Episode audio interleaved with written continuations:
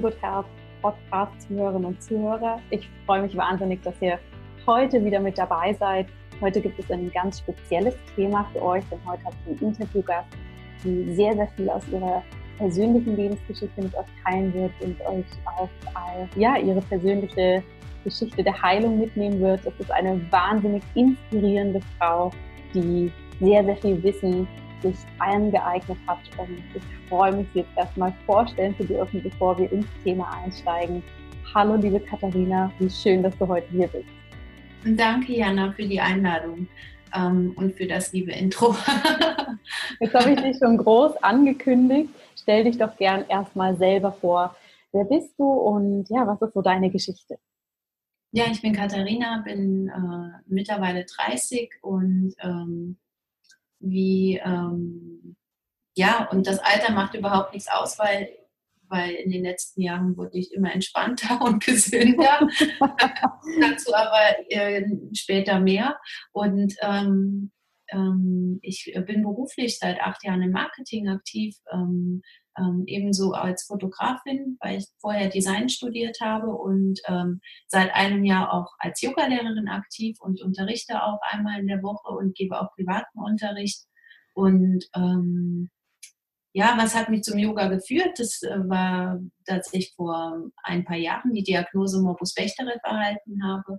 Und ähm, dadurch hat sich nochmal aktiv mein Leben verändert. Ich habe mich schon ein paar Jahre vorher witzigerweise, das klingt für mich so, als hätte das Universum mich da auf den Weg geschickt, ohne zu wissen, was kommt. Mhm. Ähm, auf einmal für gesundes Leben, gesunde Ernährung, ähm, viel Bewegung und all das leidenschaftlich angefangen zu interessieren. Das hat irgendwann in 2011 angefangen und ähm, vor mit 27 oder 26, ich weiß es nicht mehr genau, aber da habe ich meine ähm, Diagnose ähm, vom Bechterew erhalten und habe da aber schon mal vorher natürlich super vorgearbeitet, ohne es zu wissen, was da kommt.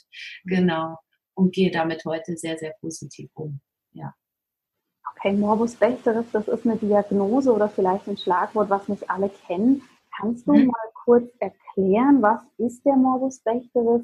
Wie hat sich das bei dir auch entwickelt? Mit welchen Symptomen und wie kam es dann zur Diagnosestellung? Ähm, der Morbus Bechterew ist ähm, eine ganz, also um es einfach zu erklären, eine chronisch-rheumatische Krankheit, die im Alter zwischen 15 und 30 auftauchen kann. Und ähm, dort spielen vor allem Entzündungen ähm, oder können Entzündungsprozesse in der Wirbelsäule und im Darm, Kreuzbein, Kreuz, Kreuzdarmbeingelenk äh, stattfinden. Mhm.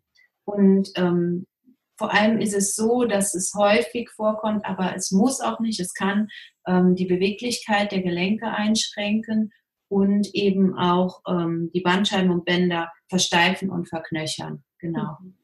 Und ähm, vor allem ähm, zieht es halt, äh, ziehen sich, also vor allem kommen da sehr viele Schmerzen mit bei dieser Krankheit. Ähm, und ähm, ja, und man muss sowohl seinen Geist neu programmieren, als auch seinen Körper ähm, Zeit lassen, sich äh, da irgendwie mit dieser Krankheit ähm, auseinanderzusetzen und damit leben zu können. Genau. Mhm. Ja. Also diese Krankheit wirbelt alles im Leben um, auch wenn die meistens nicht kennen und erstmal so Rheuma hören, denken sie vielleicht an Cortisonpräparate oder sowas aber es ist jetzt nicht das klassische Rheuma, was man kennt, was meistens erst im Alter auftritt, sondern es ist was, was äh, vom, vom Wert her, vom Blut, im Blut schon immer, seit von der Geburt an, gibt es einen Wert, der nennt sich HLA-B27, der ist äh, vom Wert her im Blut von der Geburt an schon positiv und kann dann ähm, später halt diese Krankheit, die kann ausbrechen, muss aber nicht. Und bei mir ist sie in dem Fall halt eben ähm, mit Mitte 20 ungefähr ausgebrochen oder schon mit 24, als ich gerade nach Köln gezogen bin zu meinem Zweitstudium. Und da sind halt ähm, Symptome aufgetreten, wo ich gar nicht wusste, was jetzt los ist. Also ich ähm, kam, teilweise gab es äh, Momente, wo ich nicht mehr morgens aus dem Bett kam. Ich konnte nicht aufstehen. So viel wie ich wollte. Ich bin eine wirkliche Kämpfernatur. Und es war einfach so, das hat bei mir das Kreuzbein am Anfang befallen und ähm, es ist einfach so, dass diese Entzündung, diese Schmerzen in den Gelenken ziehen auch diese, die, die Muskeln mit zusammen, also dass die Muskeln dann verspannt sind, aber so verspannt, dass alles so weit schmerzt, dass der Schmerz in die Beine ausstrahlt und ich konnte mein, meine rechte Beinseite jetzt mal als Beispiel gar nicht mehr bewegen. Also ich habe dann mich vom Bett gerollt, auf die alle Vieren durch das Zimmer zum Telefon, um dann halt den Arzt zu rufen. Das war so mhm. der erste Tag, das, da habe ich noch in einer WG gelebt, es war keiner da außer ich und ja, und dann wurde ich dann im Krankenwagen abgeholt, aber keiner wusste, was es war. Es hat drei Jahre gedauert, bis es eine ähm, Diagnose gab. Es gab super viele Termine. Und ich muss aber dazu sagen, heute, heutzutage ist drei Jahre nicht viel. Ähm, bis von der, von der, vom ersten Symptom bis zur Diagnose. Bei vielen anderen, die ich kennengelernt habe, die schon etwas älter sind, hat es bis, sogar bis zu 20 Jahren früher gedauert, bis man diese Diagnose stellen konnte. Okay. Also um das nochmal zusammenzufassen, wir sprechen von einer chronischen Erkrankung, die eben die Gelenke durch entzündliche Prozesse betreffen kann, vor allem bei der Wirbelsäule im unteren Rücken, beim Kreuzbein. Das kann sich durch sehr, sehr starke, aber irgendwie auch unspezifische Schmerzen äußern. Ja, man spürt diesen Schmerz ganz stark, aber kann natürlich nicht sofort sagen, ah, das ist hier in diesem kleinen Gelenk, weil du irgendwie genau. sagst, es geht auf die Muskeln, es ist einfach ein sehr globales, sehr intensives Ereignis. Und ähm, das ist natürlich, kann ich mir vorstellen, gerade wenn das, ist das sehr plötzlich aufgetreten, der erste Schmerz? Ja, sehr plötzlich. Und ich dachte einfach, okay, es ist irgendwas, äh, ich habe mir da was verrenkt, bin super oft zum Einrenken gegangen und, äh, mhm. und zur Physiotherapie und zum, vor allem das Schlimme war sehr oft Cortisonspritzen. Valium habe ich oft genommen, damit ich nachts starten konnte. Es, es, tritt oft in Ruhephasen ein. Es ist nicht so, dass das in einer hektischen Phase eintritt, sondern meist war es am Wochenende. Wenn dann die Arbeit vorbei war und ich am Wochenende entspannen konnte, ist es im Körper dann aufgetreten. Okay. Ja. Kannst du ganz kurz wiedergeben, weil du sagst, drei Jahre ähm, hat es gebraucht, bis wirklich da eine Diagnose stand und diese drei Jahre waren natürlich geprägt von vielen Schmerzereignissen und von vielen medikamentösen Behandlungen um das für unsere Zuhörerinnen und Zuhörer nochmal kurz klar zu machen, Cortison wird eingesetzt, um eben eine Entzündung, die irgendwo ist, also diese überschießende Reaktion des Immunsystems abzupuffern, ähm, dass das nicht mehr so extrem ist. Das heißt, es ist symptomatisch, kann man das Cortison einsetzen, es macht aber die Ursache nicht weg. Und das, was Katharina sagt, Valium ist natürlich ein starkes Beruhigungsmittel, dass man überhaupt wieder in die Ruhe kommen kann und schlafen kann. Kannst du kurz diesen Weg schildern? Durch welche Abteilungen bist du gewandert? Welche Vermutungen standen im Raum? Und wie hast du dich da auch als Patient gefühlt? Ähm, welche Abteilung? Also ich überlege gerade, es hat ja angefangen mit einem Notfallarzt, mhm. ähm, der vorbeikam und ähm, wo ich, beziehungsweise ein Krankenwagen, der mich dann ins Krankenhaus transportiert hat. Und oft sagen, war es dann so, dass das war fast jedes Wochenende seitdem, seit dem ersten, ähm, seit dem ersten Schub war das dann fast jedes Wochenende, weil wie, wie du sagst, es bekämpft ja nicht die Ursache. Man hat dann ein paar Tage, ist es gut, der Schmerz weg, man ist voll mit Cortison. Das zeigt sich dann auch noch im Körper. Man schwemmt ein bisschen auf. Das, äh, da ich sowieso eher so ähm, bin, dass ich aufpassen muss. Ich bin jetzt nicht übergewichtig oder so, mhm. aber ich passe eben auf und ähm, da macht es halt sehr unglücklich, wenn man dann auch noch solche Präparate nimmt und dann Wasser sich ansammelt und man da so aufschwemmt. Und ja, es war meistens so, sie haben meistens sofort äh, Schmerzmittel gespritzt. Man hat stundenlang im Krankenhaus verbracht mhm. am Wochenende, ähm, bis erstmal überhaupt man äh, einen Arzt bekommt. Der Arzt durfte einen erstmal überhaupt gar nicht einrenken, auch wenn das am Anfang immer gut geholfen hat. Mhm. Ähm, sondern hat dann erstmal diese Schmerzmittel und vor allem auch diese Muskelrelaxtions. Kennst du die wahrscheinlich? Ja. Die hat er gespritzt. Und, ähm, ja. Also Muskelentspanner sozusagen. genau. Also es wurde alles Mögliche gespritzt. Ich will mhm. da auch überhaupt niemanden verurteilen, was mir in dem Moment halt geholfen hat, auf jeden ja. Fall. Und ähm, dann musste ich montags dann immer noch mal zum Einrenken, zum Orthopäden. Der hat mich dann eingerenkt und ähm, dann ging es dann weiter mit Physiotherapie, aber keiner hat irgendwie sagen können, ähm, was mit mir genau los ist. Und keiner kam auch irgendwie auf die Idee, dass, dass man eventuell mal ein MRT oder sowas macht. Bis mhm. ich ähm, ähm, anderthalb Jahre später ähm, zu meinem Partner ähm, übergangsweise nach Trier gezogen bin. Und dort habe ich dann nochmal an ein, anderthalb Jahre ähm, hin und her ähm, Arztbesuche gehabt. Ähm, oftmals musste er mich dann auch nachts ähm, vor Schmerzen, weil ich wirklich, ich, ich, ohne dass du es kontrollieren kannst, du, du, schreist vor Schmerzen, weil es einfach gar nicht mehr geht. Die mhm. kommen automatisch, die Tränen, weil du versuchst aufzustehen, aber es geht nicht. Und ähm, ähm, bis dann irgendwann mal ein Orthopäde gesagt hat, ähm, ja, machen wir mal ein MRT. Das hat also ungefähr drei Jahre gedauert. Und äh, meine Cousine, die in diesem Bereich tätig ist, in der, in der Krank also sie ist examinierte Krankenschwester und sie hat mir schon früher gesagt, nimm dir mal einen Termin. Und ich habe das aber auch dem Arzt vorher gesagt, dass ich äh, gerne ein MRT möchte und er hat dann zugestimmt und ja. Mhm. Also drei Jahre gedauert, Physiotherapie, ähm, von Arzt zu Arzt. Ich war auch mal ähm, oft zur Ortho, äh, nicht Orthopädie. Wie heißt das denn jetzt nochmal? Hm. Osteopathie? Osteopathie, mhm. genau. Also ich habe wirklich sehr viel probiert. Mhm. Ähm, mit der Ernährung war ich sowieso gut im Run. Ich habe zu der Zeit noch gelegentlich geraucht, aber auch wirklich gelegentlich. Ähm, und ähm, das habe ich natürlich nachher nach der Diagnose komplett eingestellt. Mhm. Ähm, und ja, wie gesagt, drei Jahre hat es gedauert, bis dann ähm, irgendwer auf die Idee kam, aber auf meine Aktion hin, dass ich nachgehakt habe, dass ähm, ich doch mal bitte ein MRT haben könnte, um da zu schauen, was da wirklich los ist. Weil es kann nicht sein, dass man jede Woche Montag zum Orthopäden rennt, vier Stunden beim Orthopäden sitzt und ja. jedes Mal eingerenkt wird. Und ja. es ist ja auch nicht äh, gesund für den Körper. Ja, absolut. Das heißt, du hast dann natürlich eine ganz intensive Zeit hinter dir. Wenn du diese Zeit mit einem Gefühl beschreiben müsstest, was kommt dir da spontan? Ähm, Kampf. Immer nur Kampf.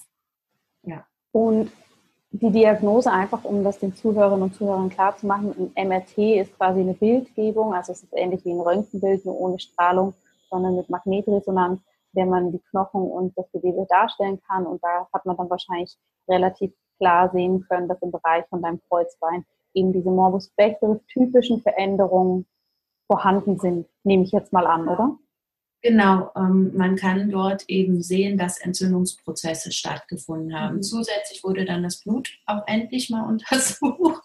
Also da haben sie dann festgestellt, dass dieser HLA-B27-Wert, von dem ich eben gesprochen habe, ähm, positiv ist. Und mhm. diese zwei Faktoren zusammen ergeben dann dieses äh, Krankheitsbild Morbus Bechterew, genau. Was ist in dir vorgegangen, als diese Diagnose dann endlich stand? Also nachdem das, ich sag mal, das Kind endlich einen Namen bekommen hat?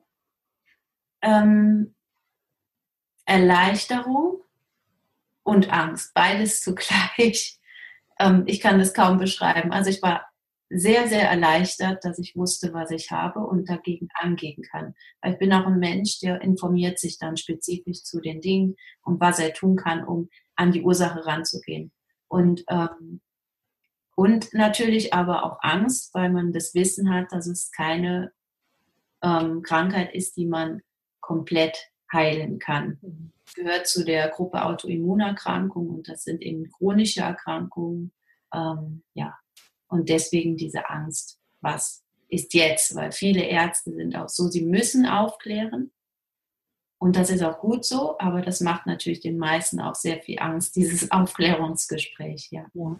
Also das Aufklärungsgespräch, auch hier nochmal, um das zu ergänzen, bedeutet, dass man letztendlich mit dem Patienten bespricht, was ist die Diagnose, was sind die Perspektiven, was sind auch die Behandlungsmöglichkeiten, was sind vielleicht auch die Risiken und Komplikationen.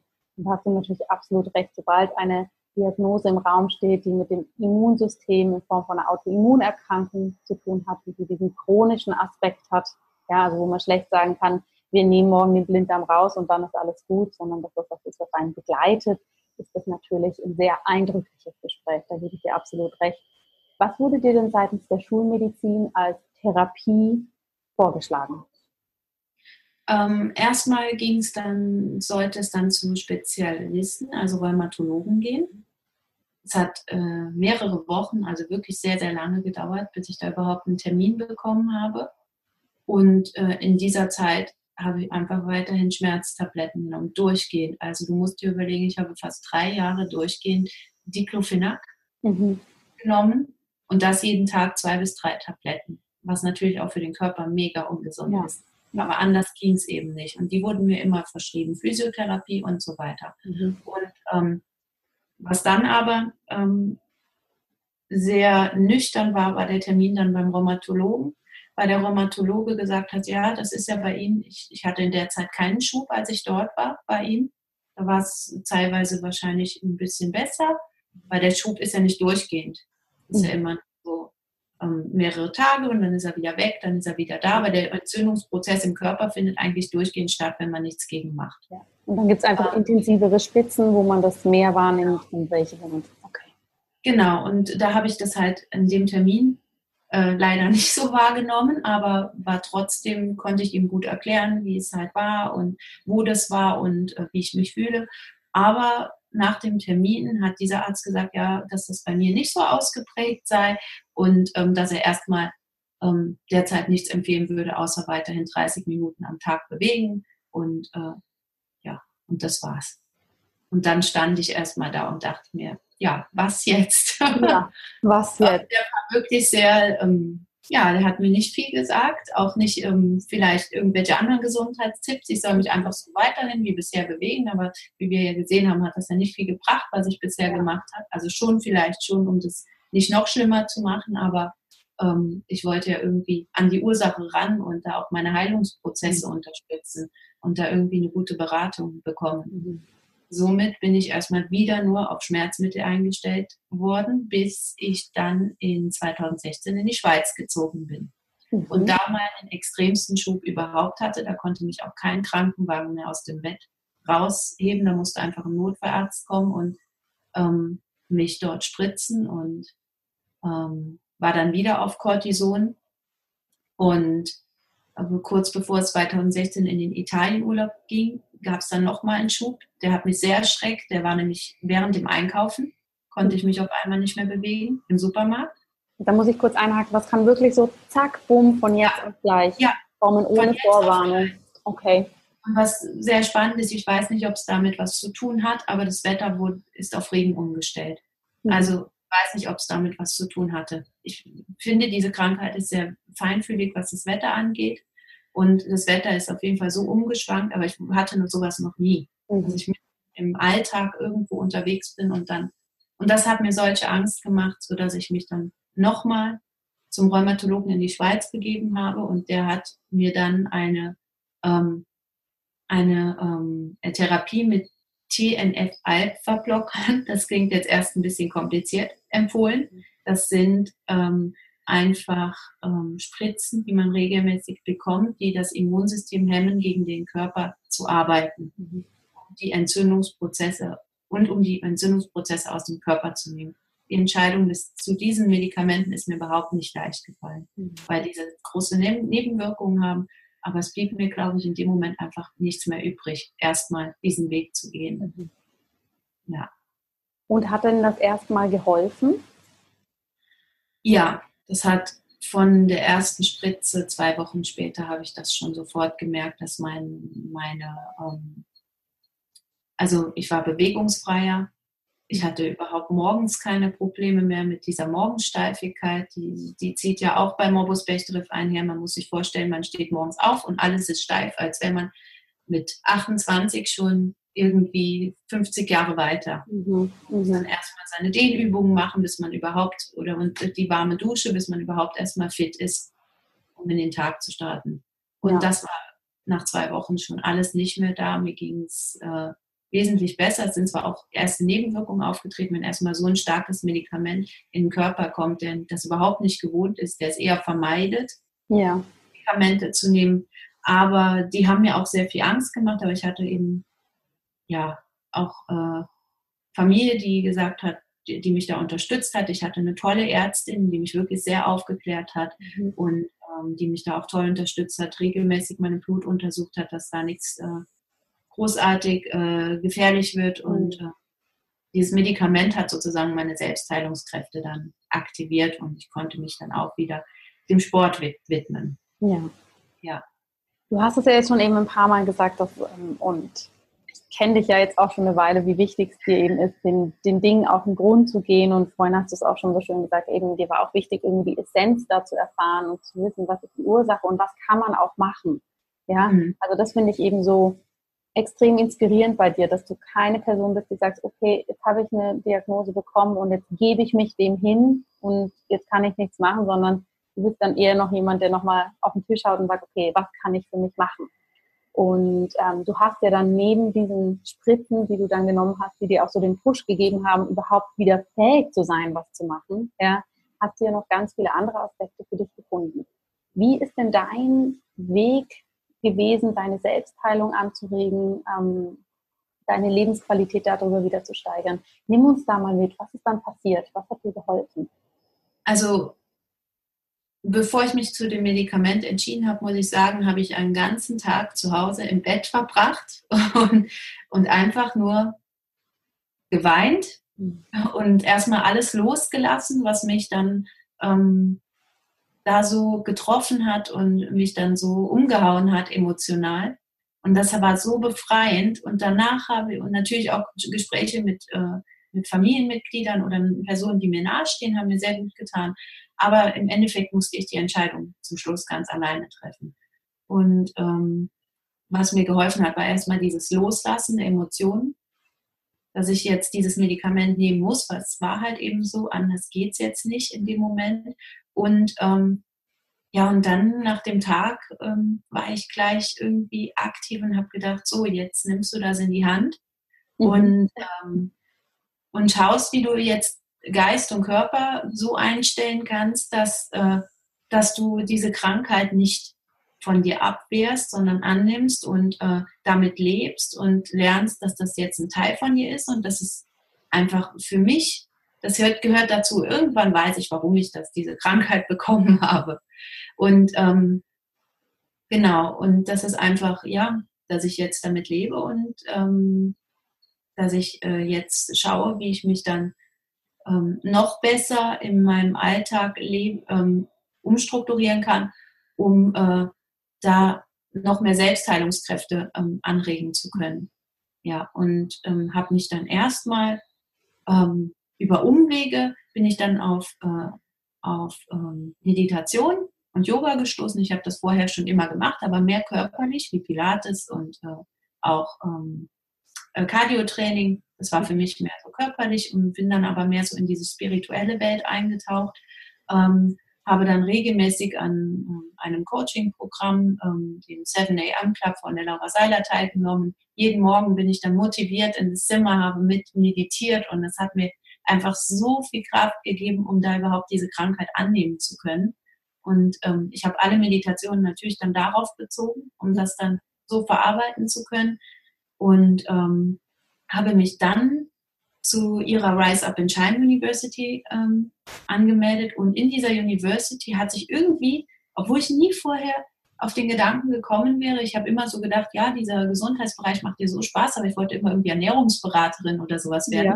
Und ich dann währenddessen entschieden, beziehungsweise war wirklich felsenfest davon überzeugt und bin ich bis heute noch, dass es richtig war, ähm, die Yogalehrerausbildung zu machen erster Linie, um meinen eigenen Körper kennenzulernen, mal vor allem meine Wirbelsäule, was mhm. passiert da, was funktioniert da?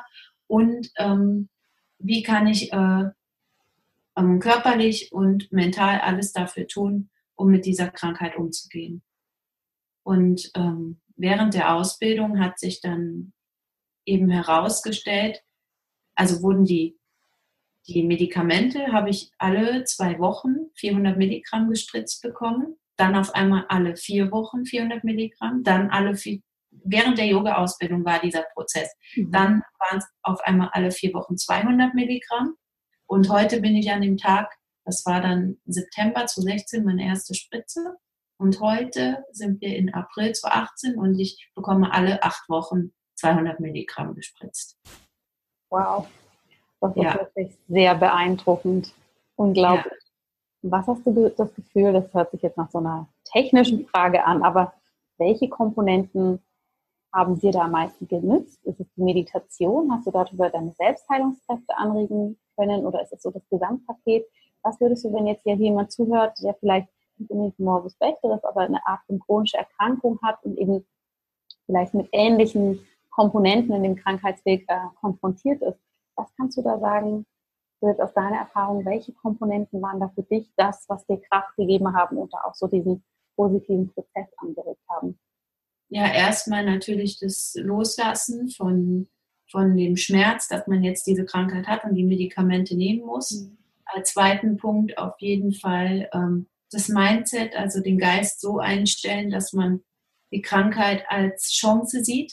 Das ist natürlich nicht einfach, weil viele sagen, ich habe das jetzt, ich hasse diese Krankheit, ähm, sie bringt mir nur Unglück und äh, das, da muss man, und das ist ein sehr, sehr schwieriger Prozess, kann ich äh, für mich vielleicht leichter, weil ich eher der Mensch bin, der in Aktivität und mhm. ich war schon immer sehr ähm, op, ähm, optimistisch. Und ähm, ich glaube, es, es, ist ja nicht jeder optimistisch, jeder Mensch. Und ich glaube, das ist für andere noch mal viel schwerer, dass man lernt, das auf jeden Fall dann anzunehmen und positiv zu sehen.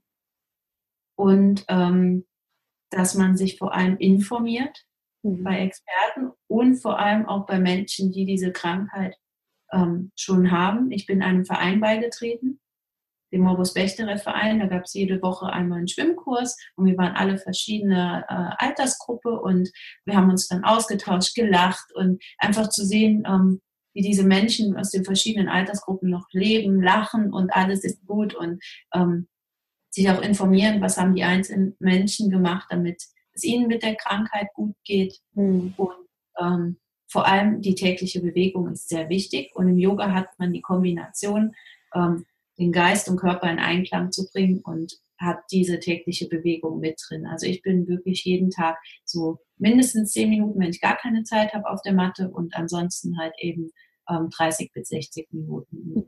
Vor allem hat die äh, hilft äh, die Stärkung der Muskeln hat mir sehr geholfen. Dadurch sind die Gelenke auch viel geschützter. Mhm. Und ähm, was mir auch sehr geholfen hat, mein, natürlich meinen Körper kennenzulernen. Das lernt man im Yoga, ob man jetzt die Ausbildung macht oder nicht. Das muss man nicht unbedingt alleine schon, wenn man zum Unterricht äh, geht. Man muss es einfach erfahren. Das Yoga ist ein Ding, was man erfahren muss. Da lernt man einfach seinen Körper kennen. Und äh, wenn man eine gute Lehrerin hat, ähm, die zeigt einem auch, ähm, welche Komponenten wichtig sind. Mhm. Und ähm, was geholfen hat, ist natürlich die Ernährung. Ich habe mich informiert dann, was äh, was äh, ist beim Morbus Bechterew wichtig, um diese Entzündungsprozesse nicht noch mehr anzuregen, sondern eher ähm, dagegen zu arbeiten. Und ähm, ja, es sind halt äh, viele Sachen, die da einhergehen. Es ist eigentlich was ganzheitliches, genau, ja. was da geholfen hat.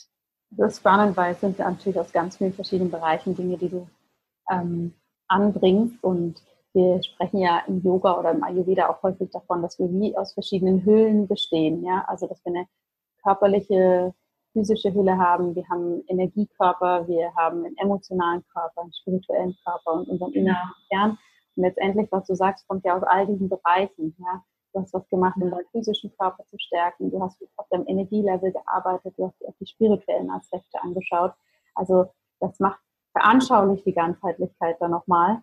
Und mich würde natürlich total interessieren, welche Aspekte sind in der Ernährung jetzt für dich ähm, wichtige Punkte? Ähm, klar, das Rauchen habe ich halt früh schon aufgehört. Das war, ich war auch jetzt nicht irgendwie diese klassische Raucherin, sondern nur so, wenn ich mal rausfeiern war, so aus Genuss. Ja. Und ähm, aber trotzdem, das habe ich ganz sein gelassen. Ähm, ähm, was noch ist, ich trinke ab und zu mal gerne einen Wein, wenn man irgendwie mit Freunden ausgeht oder so, nicht häufig, aber das lasse ich mittlerweile fast ganz sein, weil ähm, Alkohol, Nikotin äh, sind zwei Sachen, die, ähm, wo ich gemerkt habe, dass die Entzündungen im Körper angeregt werden. Mir ging es danach den Tag immer schlecht mhm. und meinem Körper auch. Ich war nicht mehr so beweglich wie vorher. Und ähm, das, ähm, ach so, das ist noch wichtig zu sagen, bei meiner Krankheit, es können auch andere Entzündungsprozesse im Körper bei Morbus Bechterew noch mit stattfinden. Mhm. Und bei mir war es die Psoriasis, das ist eine Art Neurodermitis an der Kopfhaut. Und daran spüre ich meistens sofort, so jetzt hat das mit dieses Lebensmittel sofort wieder einen Entzündungsprozess ähm, angeregt. Und äh, da ist es vor allem Alkohol, Nikotin, Zucker. Zucker ist eine ganz große Komponente in meinem Leben, wo ich sehr, sehr aufpasse. Und mittlerweile fällt es mir total leicht, diesen Industriezucker wegzulassen. Also ich rede wirklich von dem weißen Industriezucker. Rohrzucker ist auch nicht so das, was ich vertrage. Und ähm, ja, meistens, wenn ich überhaupt was Gezuckertes benötige, was überhaupt gar nicht so notwendig ist, greife ich entweder zu Honig, mhm. ähm, Kokosblüten, Sirup finde ich super, äh, weil das auch nicht so schnell ähm, die Entzündungsprozesse anregt. Und ähm, ja, oder Stevia finde ich auch super, oder Xylit, dieser Birkenzucker, ja. sowas. Ja. Zucker ist eine ganz große Komponente. Also ich lebe mittlerweile eigentlich, kann man sagen, zu 90 Prozent zuckerfrei, also industriezuckerfrei, muss ich sagen. Mhm. Fruchtzucker vertrage ich eigentlich sehr gut, ja. Was ist mit diesen großen Klassikern Gluten, ähm, Fleisch- und Milchprodukte? Hat das für genau. dich in irgendeiner Art und Weise eine Auswirkung gehabt? Genau, Fleisch ähm, habe ich gemerkt, hatte auch eine Auswirkung auf die Entzündungsprozesse. Deswegen ernähre ich mich mittlerweile fleischfrei. Fisch, äh, guter, hochwertiger Fisch aus freiem Fang, ähm, esse ich ab und an noch. Mhm. Äh, und da merke ich aber, dass mir das eher gut tut als schlecht. Also daher ähm, ist das vollkommen okay. Und ähm, Weizen ist auch so eine Sache. Weizen lasse ich eigentlich auch komplett weg, auch kann man sagen 80 Prozent, weil man geht ja auch mal aus und man kann nicht alles leider kontrollieren. Da muss man sich auch von frei machen, mhm. sonst macht es keinen Spaß mehr. Ja, ja. und ähm, ja, da mein Lieblingsessen immer die Pizza war und Pasta, ähm, habe ich mir da einfach Alternativen rausgesucht. Alleine schon durch die vorherige Ernährungsumstellung habe ich mich viel auf Vollkornprodukte schon speziell, also äh, konzentriert, mhm. fokussiert. Ähm, und habe dann aber mich nochmal durch den Morbus Bechterew ein bisschen genauer informiert und mache jetzt meine Pizza aus reinem Dinkel. Und hier in der Schweiz bekommt man ja diesen tollen Urdinkel und da mache ich dann meinen Pizzateig draus und mache das meistens dann alles selbst. Und wenn ich mal ausgehe, dann ist es höchstens ein, zwei Mal im Jahr, wo ich dann Pizza außerhalb mit Weizen esse. das dann auch nicht mehr sofort merke. Genau. Super. Das ja. heißt, du hast wirklich eine tolle Kombination an verschiedenen Werkzeugen, nenne ich es jetzt einfach mal, für dich gefunden, um deine Selbstheilung anzuregen, um für dich auch in deine Gesundheit zu kommen. Und das ist natürlich unglaublich zu hören, dass du nur noch alle acht Wochen eine verhältnismäßig niedrige Dosierung benötigst. Ähm, brauchst du denn zwischendurch jetzt auch noch Schmerzmittel und Kronenschübe oder ist das momentan kein Thema? Nein, gar nicht mehr. Nur noch mein Magnesium, was ich halt nach dem Sport nehme. Aber das ja. ist auch ganz tolles Magnesium. Und das ist, nein, überhaupt nichts wow. Ich nehme auch nicht mehr bei dem kleinsten Kopfschmerz irgendwas, weil das Schmerzverhalten, äh, äh, Empfinden verändert sich, wenn man so eine Krankheit hat auch. Also man weiß, was Schmerz dann bedeutet für einen und äh, ja, weiß auch anders umzugehen. Was mir noch wichtig zu sagen war bei der Ernährung, Milch war noch ein Thema. Oh ja, stimmt. Genau. Ähm, Milch ist äh, etwas, was ich vorher auch gerne mal am Abend so ein Glas Milch getrunken habe. Das mache ich auch nicht mehr, wenn dann ist es dann die Mandelmilch oder die Hafermilch und das vertrage ich recht gut. Und wenn ich mal einen Kaffee mit normaler Milch trinke, macht das auch nichts aus. Aber diese, diese wirkliche viele Milch, äh, dieser große Milchkonsum, den ich vorher hatte, ähm, den habe ich halt komplett eingeschränkt. Ja. ja. Das hat mir auch noch sehr geholfen, wo ich merkte, dass da die Entzündungsprozesse ähm, auch ähm, gehemmt werden. Mhm. Und was halt sehr viel hilft, sind auch wirklich ähm, entzündungshemmende Lebensmittel zu sich zu nehmen, wie Ingwer ist in meinem täglichen Speiseplan mit drin, mhm. Kurkuma mische ich gerne unter alles. Ähm, ja, und schaue halt, dass die ganzen Lebensmittel, die ich einkaufe, wenn es jetzt mal eine Instant-Gemüsebrühe ist, dass die Bio ist und dass da hinten nicht nur Bio, sondern dass auf jeden Fall hinten drauf steht, dass keine Zusätze drin mhm. sind, außer reingetrocknetes Gemüse. Ja. Ja, genau. Ja, sehr spannend. Ich möchte da noch kurz einfach, dass es für alle klar ist, anmerken, warum wir hier das Gluten, Fleisch, Weizen bzw. auch Milchprodukte ansprechen. Das sind keine Produkte, die per se gut oder böse sind. Es ist einfach, sie sind mittlerweile in unserer modernen Ernährung extrem verbreitet. Das heißt, wir essen es einfach in viel, viel höheren Maßen, als man das früher gemacht hat und was auch der Gesundheit zuträglich wäre. Ja, wenn wir von einem gesunden Fleischkonsum sprechen, sprechen wir davon maximal zwei bis dreimal die Woche ein sehr hochwertiges Fleisch. Das ist ja leider häufig nicht mehr so. Man weiß einfach, dass der Weizen und auch die Milchprodukte extrem verändert sind durch die industrielle Herstellung, das Fleisch natürlich auch. Und da kann unser Körper eben, vor allem wenn er so eine Challenge hat mit Entzündungsprozessen, häufig gar nicht mehr so mithalten. Wollte ich gerne nochmal klarstellen. Ich hoffe, du gibst mir da recht, Katharina, ja, das richtig äh, wiedergegeben habe, warum wir uns auf diese Lebensmittel gerade nochmal fokussiert haben. Und äh, weder Katharina noch ich lehnen das grundsätzlich ab, aber es ist einfach ja. was, was man in Maßen genießen sollte was äh, oft in dem Prozess natürlich kommt, man hat viele Widerstände, wenn man irgendwo ausgeht oder so, wenn man dann mhm. nachfragt, was ist da jetzt drin, ist da Zucker drin, ist meine immer meine Standardfrage, ist da Zucker drin? Und manche finden mich dann sympathisch und die anderen nicht, aber damit muss man eben leben. Und äh, davon darf man sich auf keinen Fall verunsichern lassen. Ja. Und auch äh, wenn man merkt, dass im Umfeld da eher viele sagen dann, jedes Mal, also oft kam die Frage, bist du auf Diät? Bist du auf Diät? Nein, ich bin nicht auf Diät. Ich esse sogar sehr viel, aber ich ernähre mich einfach nur gesund. Ja, ja, absolut. Jetzt habe ich noch eine Frage, die finde ich sehr spannend. Du hast vorhin gesagt, ähm, eine chronische Krankheit, ne, man hat da so viele Widerstände und es ist wichtig, das irgendwann vielleicht auch als Chance wahrzunehmen. Welche Chance hat dir der Morbus Bechterew gegeben? ähm, mich selbst nochmal neu wiederzufinden, ähm, zu herauszufinden, wer ich wirklich bin und was ich möchte im Leben und vor allem, was ganz wichtig ist, auf Herzensprojekte zu legen. Auf das zu legen und daran zu arbeiten, was man wirklich möchte im Leben und was einem wirklich Spaß macht. Ja. Und das ist kein einfacher Weg, wenn man nicht gerade die Millionen sofort auf dem Konto hat. Aber es ist möglich, wenn man wirklich äh, ja, Vertrauen hat. Ja. Und wenn man sowas erlebt hat, wird einem das einfach, äh, wird einem das einfach äh, mehr klar. Und mhm. in diesem Prozess von, von ähm, Annehmen und Loslassen, was ich vor allem in der Meditation oft erlebt habe, ähm, ist mir auch bewusst geworden, wie egal mir gewisse Dinge geworden sind im Leben, die ich mir vorher so viele Gedanken gemacht habe, zum Beispiel, was Leute über einen denken, es ist mir mhm. so egal. Es ist so.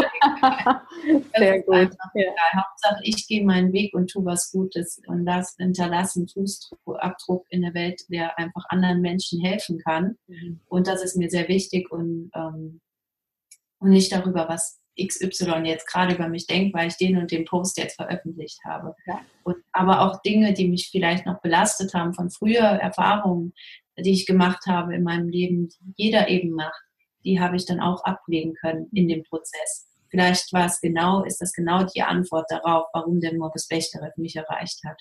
Mhm. Also liebe Zuhörerinnen und Zuhörer, ich glaube, ihr versteht alle spätestens jetzt, warum ich sage, Katharina ist eine unglaublich inspirierende und starke Persönlichkeit. Ich finde das jedes Mal, ich habe natürlich vorher schon Teile von deiner Geschichte hören dürfen, liebe Katharina. Ähm, wie gesagt, wir kennen uns ja schon eine Weile. Aber ich finde, wenn man jetzt nochmal so das Komplettpaket hört, ist es einfach sehr, sehr beeindruckend, was für einen Weg du gegangen bist und wie du auch wirklich da für dich dich selber wieder hochgezogen hast und auf das gesetzt hast, auf deine Selbstverantwortung, auf Wege ausprobieren, die vielleicht jetzt dir von niemandem aufgezeigt wurden oder auch, es geht uns ja beiden auch nicht in diesem Gespräch darum, die Schulmedizin schlecht zu machen. Es geht uns ja einfach darum, deinen Weg, so wie er nun mal war, zu zeigen und einfach auch Menschen Mut zu geben, dass man selber immer was machen kann, auch wenn es vielleicht erstmal wahnsinnig schwierig ist oder sich aussichts, aussichtslos anfühlt, dass es da einfach Möglichkeiten gibt. Ähm, ja, ich bin fast sprachlos von, dein, von deinem spannenden Input und würde gerne als abschließende Frage eben fragen, was würdest du den Menschen raten, die sich in einer ähnlichen Situation befinden, dass sie mit einer chronischen Erkrankung oder mit starken Schmerzen konfrontiert sind? Wie kann sich jeder selbst auf den Weg der individuellen Heilung machen? Auf keinen Fall ähm, verunsichern lassen und denken, das ist jetzt gesetzt fürs Leben, sondern es gibt immer Wege und ähm, ich bin auch der Meinung, ich bin auch jetzt noch nicht fertig und ich bin fest im Glauben, dass vielleicht aus diesen acht Wochen irgendwann sechs Monate werden oder vielleicht gar nicht mehr.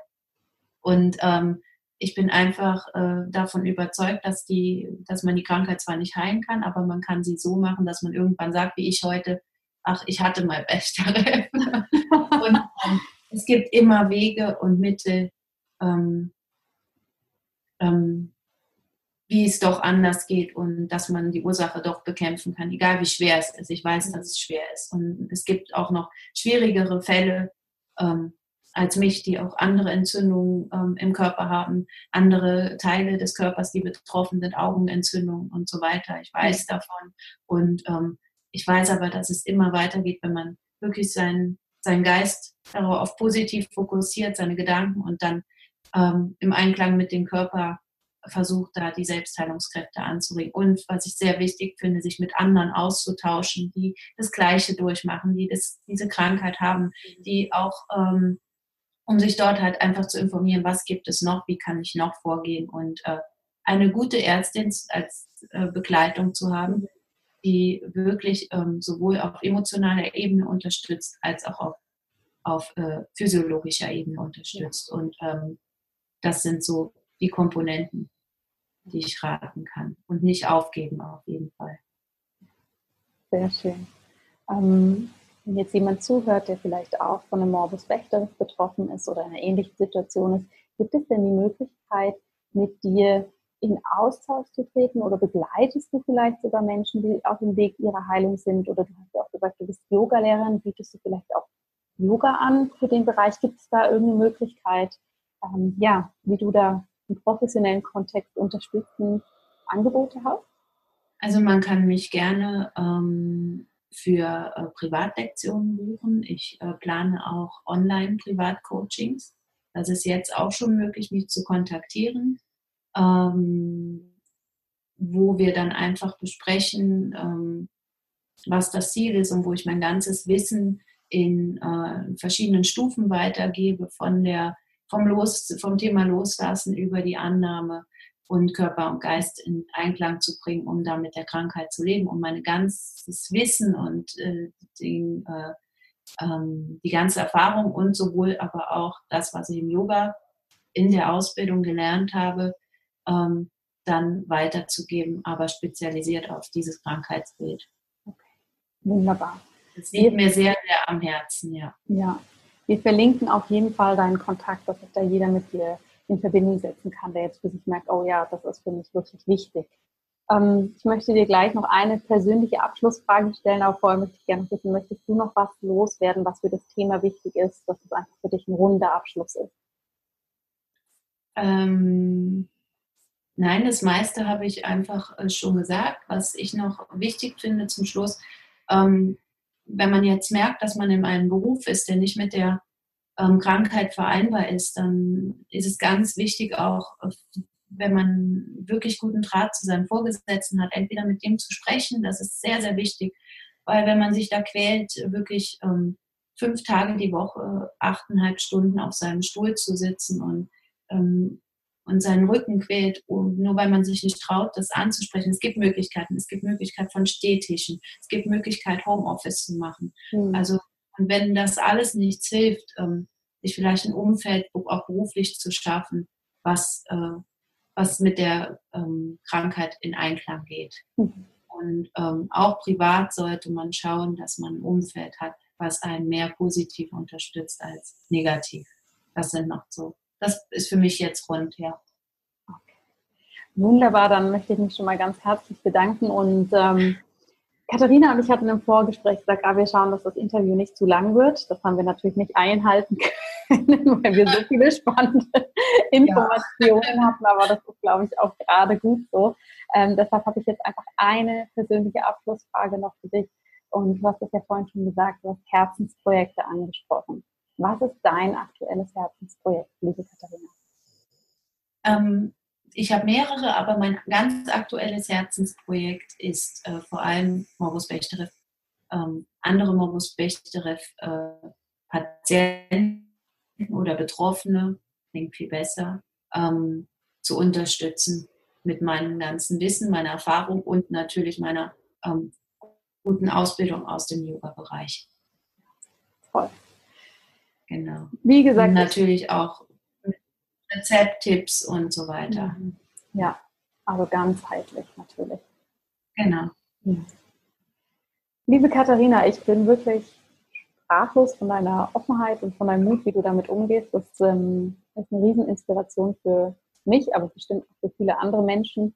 Und ich danke dir ganz herzlich, dass du dir heute die Zeit genommen hast, da so über deinen persönlichen Weg ähm, in der Krankheit, aber auch aus der Krankheit wieder raus und einen guten, positiven Umgang damit zu kreieren. Das ist wirklich ähm, ein Riesengeschenk, dass du das so mit uns teilst. Und vielen, vielen Dank, dass du da warst und dir die Zeit genommen hast. Danke dir auch und dass ich da sein durfte und das Wissen teilen darf, weil es gibt nichts Schöneres, als einen Kanal zu finden, der so toll ist wie deiner und das dann wirklich an die Leute zu bringen und äh, irgendwie, wer mich da draußen hört, äh, ja, dass der vielleicht dadurch den Mut nicht verliert. Ja, danke schön.